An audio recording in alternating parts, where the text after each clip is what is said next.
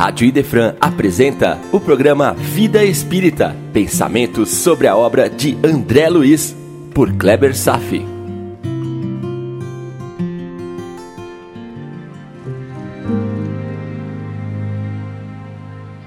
Olá, amigos, tudo bem? Pois é, Dona Laura começa a se preparar para reencarnar. E nesse capítulo começam os primeiros encontros com os mais chegados amigos para as despedidas. Aprendemos durante a leitura de nosso lar a reconhecer a grandeza espiritual de Dona Laura, mãe de Lísias, que abraçou com alegria a amizade com André Luiz e ainda atendendo a um vínculo quase maternal com ele. Ouvimos diversas de suas preleções e muitos comentários sobre suas narrativas. Soube demonstrar seu valor pelo carinho com que trata a todos. Portadora de inquestionáveis méritos, construiu um ninho de amor doméstico, além de uma luminosa rede fraterna com inumeráveis espíritos. Sua cidadania estava consolidada. E agora chegou a vez de seguir por mais uma etapa reencarnatória. Exatamente como ainda vai acontecer conosco muitas e muitas vezes. O processo de evolução não é rápido, é milenar. Mudar exige muito trabalho, muito empenho aprender sobre todos os temas do conhecimento humano, depurar todas as impurezas da alma, aplicar o amor ensinado por Jesus. Definitivamente, tudo isso é meta milenar. Aliás, sou até engraçado quando, diante desse desafio existencial, ainda alguém diz que a vida é uma só. Quando você ouvir algo desse tipo, lembre-se do que estamos conversando nesse exato momento. Entre sua mente e ouça sobre todas as coisas que temos aprendido, sobre os diversos papéis que representamos em diversas circunstâncias diferentes, em vidas diferentes. Evolução sem fim. Somos seres imortais olhamos para os céus de uma grandeza incomensurável, de uma beleza estonteante, onde a perfeição se enquadra em todos os detalhes da natureza cósmica, que nossa mente nem em sonho consegue abranger. E também olhamos para o nosso universo microscópico, também inacessível em sua pequeneza a partir de um determinado ponto. Acreditamos no átomo, mesmo que nenhum cientista jamais o tenha visto. O que podemos abranger com o maior esforço de nossos sentidos é muito, muito menos que um grão de areia em meio a todos os desertos do planeta, ou uma gota d'água nos oceanos. Mesmo assim, nosso orgulho quer se apropriar da natureza como se fôssemos os reis do pedaço. E o maestro de tudo isso seremos nós? Por favor, não se iluda. Um equilíbrio universal estonteante, tanto no macro como no microcosmos. E queremos ocupar o centro de tudo? Ainda temos dúvidas se há vida em outros planetas. Pobre de nós! a inteligência humana não pode se comparar à inteligência infinita que se manifesta pela apoteose de sua criação indevassável. Deus, meus amigos, Deus é a inteligência suprema do universo, causa primária de todas as coisas. Esse Deus grandioso não teria nos dado a oportunidade de visualizarmos sua beleza nos tocar de sensibilidade, nos emocionar, nos gerar perspectivas, influir no desejo de saber mais e mais em busca dele, para no final em nosso último suspiro de vida, nos oferecer o nada. Não dá mais para acreditar nesse tipo de coisa. Temos a eternidade e teremos a oportunidade de buscar o conhecimento de tudo, pois, do contrário, a perspectiva do nada seria uma grande incongruência com a excelsa divindade. É impossível não acreditar na evolução. Aliás, evoluir para os espíritas não é mais uma questão de crença. Não se acredita na evolução, simplesmente porque não poderia ser de outra forma. Eu não acredito, porque eu sei que é dessa forma. É um axioma, é lei natural. Eis a questão. A doutrina espírita não nos faz acreditar. Seu argumento foi construído desde o princípio com Kardec, para que não acreditemos, mas que simplesmente saibamos como as coisas são. Acreditar é duvidar de Deus. É aceitar que pode ser uma verdade ou não. Já o saber é estar com Ele, ou pelo menos fazer um pacto com Ele. A distância em tempo que separa o homem que acredita do homem que sabe pode separar-se por algumas vidas. A convicção espiritual é conquista evolutiva. Dizer eu sei é conquista pelo trabalho do tempo. Dona Laura sabe disso tudo e, mesmo assim, está se aproximando da reencarnação. E, junto com essa nova fase, emergem as dúvidas naturais que ela mesma manifestou para todos os amados que a cercavam. Qual a sua maior questão? Que a resposta seja pelas próprias palavras dela. Abre aspas. Tenho receio daquele esquecimento temporário em que nos precipitamos. Fecha aspas. Vamos então ver isso. Ao mergulharmos na matéria, sobrevém a amnésia.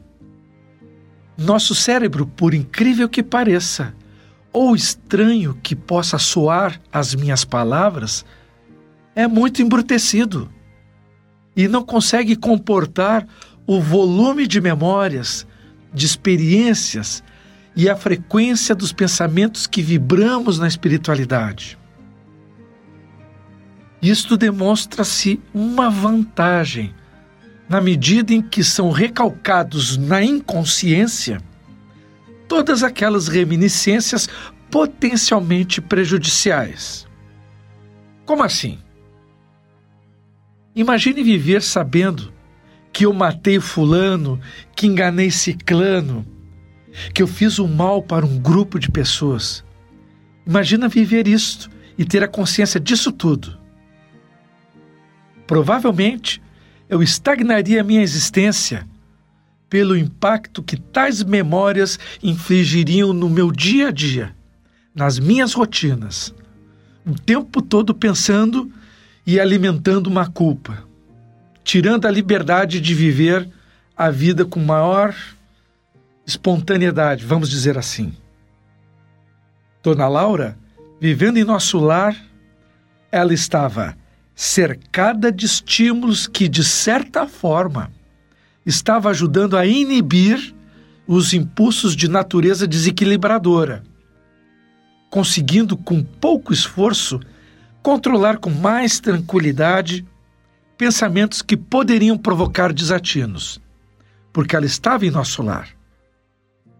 Agora, na reencarnação, toda essa proteção do ambiente da colônia ficaria mais distante. Além de não se ter mais o acesso a memórias do que viveu, confiando-se apenas em seus impulsos e experiências já conquistados e armazenados na sua alma. Além disso, ainda estará cercada por incontáveis situações aflitivas que a vida de encarnado proporciona. Ela está aflita para não cair em pleno peso de vibrações inferiores do medo e precipitar comportamentos menos dignos, receando a falta de autoproteção causada pela amnésia da reencarnação. Por isso ela disse assim, abre aspas, Sinto-me qual enferma que se curou de numerosas feridas. Em verdade, as úlceras não mais me apoquentam, mas conservo as cicatrizes. Bastaria um leve arranhão para voltar à enfermidade. Fecha aspas. Então, compreendem que existe um certo fundamento para os seus temores? E o próprio ministro Genésio concordou com essa possibilidade. Abre aspas. Não ignoro o que representam as sombras do campo inferior. O grande perigo, ainda e sempre, é a demora nas tentações complexas do egoísmo. Fecha aspas. Pense bem, meu irmão. Você vive num ambiente espiritual salutar por muito tempo e, de fato, reforça suas convicções do bem. Mas, de repente, se encontra em um novo ambiente sabidamente hostil e com a amnésia de suas lições de amor aprendidas, podendo ser levado a praticar ações baseadas em tentações da matéria. Pensem nessas dificuldades. A vida de encarnado também não é fácil por isso. Dona Laura faz a seguinte reflexão: abre aspas. Aqui em nosso lar, ela está falando, aqui contamos com as vibrações espirituais da maioria dos habitantes educados. Ainda que velhas fraquezas subam à tona, em nossos pensamentos encontramos uma defesa natural no próprio ambiente. Na Terra, porém, nossa boa intenção é como uma luz bruxuleante num mar imenso de forças agressivas. Fecha aspas. Irmãos, essa é Dona Laura, aquele espírito de natureza evoluída, manifestando temores ante o processo reencarnatório. Imagina o que se passou conosco então. Imaginem a que forças inferiores estamos expostos aqui. Imagine essa exposição e ainda mantendo um condicionamento básico, natural, despreparado. Afinal, você está ou não está comprometido com a sua educação moral? Está ou não disposto a desenvolver os atributos evangélicos do coração? Você está se organizando e praticando a bondade? A caridade? Ou está imprevidente? Está vivendo uma realidade espírita da boca para fora? Ou buscando as raízes de Jesus em seu coração? Não se trata de preleção evangélica de um pastor para suas ovelhas. Eu não tenho essa pretensão. Estou na condição de um cristão estudioso da doutrina espírita sem interesses materiais secundários. Podem acreditar.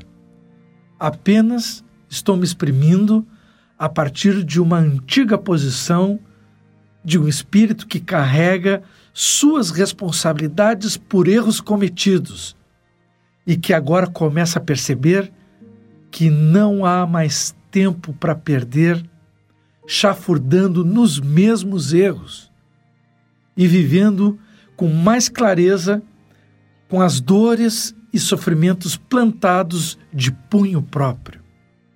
Mas não querendo desviar o texto do capítulo, a solução desse drama se apresenta diante de Dona Laura.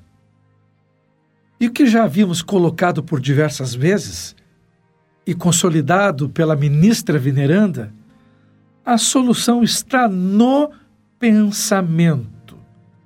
No pensamento. Vejam que o ministro Genésio disse para Dona Laura. Abre aspas. Não diga isso. Não dê tamanha importância às influências das zonas inferiores. Seria armar o inimigo para que nos torturasse. Fecha aspas. Bingo. Alerta fantástico. Ele está dizendo que os próprios temores de Dona Laura seriam diretamente responsáveis pela permissão da ação de espíritos inferiores contra ela. Os temores seriam pensamentos que se refletiriam em falhas nas defesas naturais em seu perispírito. O medo cria brechas. O pensamento, no fim das contas, é o maior salvo-conduto das pessoas, ou pode ser portas abertas para as influências inferiores. Percebam, amigos, como todos nós poderemos estar invigilantes quanto à natureza do que pensamos, abrindo portas a visitas indesejáveis por nosso próprio convite. O processo todo pode girar como retroalimentação positiva. Assim, vou, vou descrever. Você pensa em coisas desagradáveis. Ponto. Esses pensamentos desagradáveis modificam as vibrações do perispírito. Ponto. Brechas se abrem no perispírito. Ponto. Essas modificações podem favorecer espíritos inferiores a influenciar sua mente por uma aproximação magnética. Ponto. Então, você percebe os pensamentos alheios, mas não os identifica Eis a questão. Nós percebemos o pensamento alheio e confundimos, achamos que são, são os nossos próprios pensamentos. Então eu vou repetir o que eu disse. Você, você percebe os pensamentos alheios, mas não os identifica. Ponto. Acha que são seus próprios. Ponto. Então aumenta a sua invigilância e começa a pensar coisas piores ainda. Ponto. E essa nova faixa de vibração alarga ainda mais as portas de acesso aos espíritos infelizes que querem te prejudicar. Ponto. E eles aproveitam essa brecha alargada para aumentar mais ainda as suas influências, que você ainda não percebe e acredita que são seus próprios sentimentos e aumenta mais a brecha e os espíritos chegam mais e assim por diante. Isso se chama retroalimentação positiva. Quanto mais uma coisa, mais outra coisa se desenvolve que influencia mais aquela primeira a aumentar, que influencia a segunda coisa a aumentar e assim por diante. Nosso campo mental é de batalha incessante. Felizmente, Dona Laura deu-se conta dessa neurose. Essa foi a sua lição. Essa deverá ser a lição para todos nós, ou seja, perceber as armadilhas que poderemos cair pela nossa invigilância. Orai e vigiai Continuaremos no próximo programa analisando o capítulo 48, Culto Familiar. Mais uma vez, obrigado pela audiência na Rádio Idefran e tenham todos uma boa vida.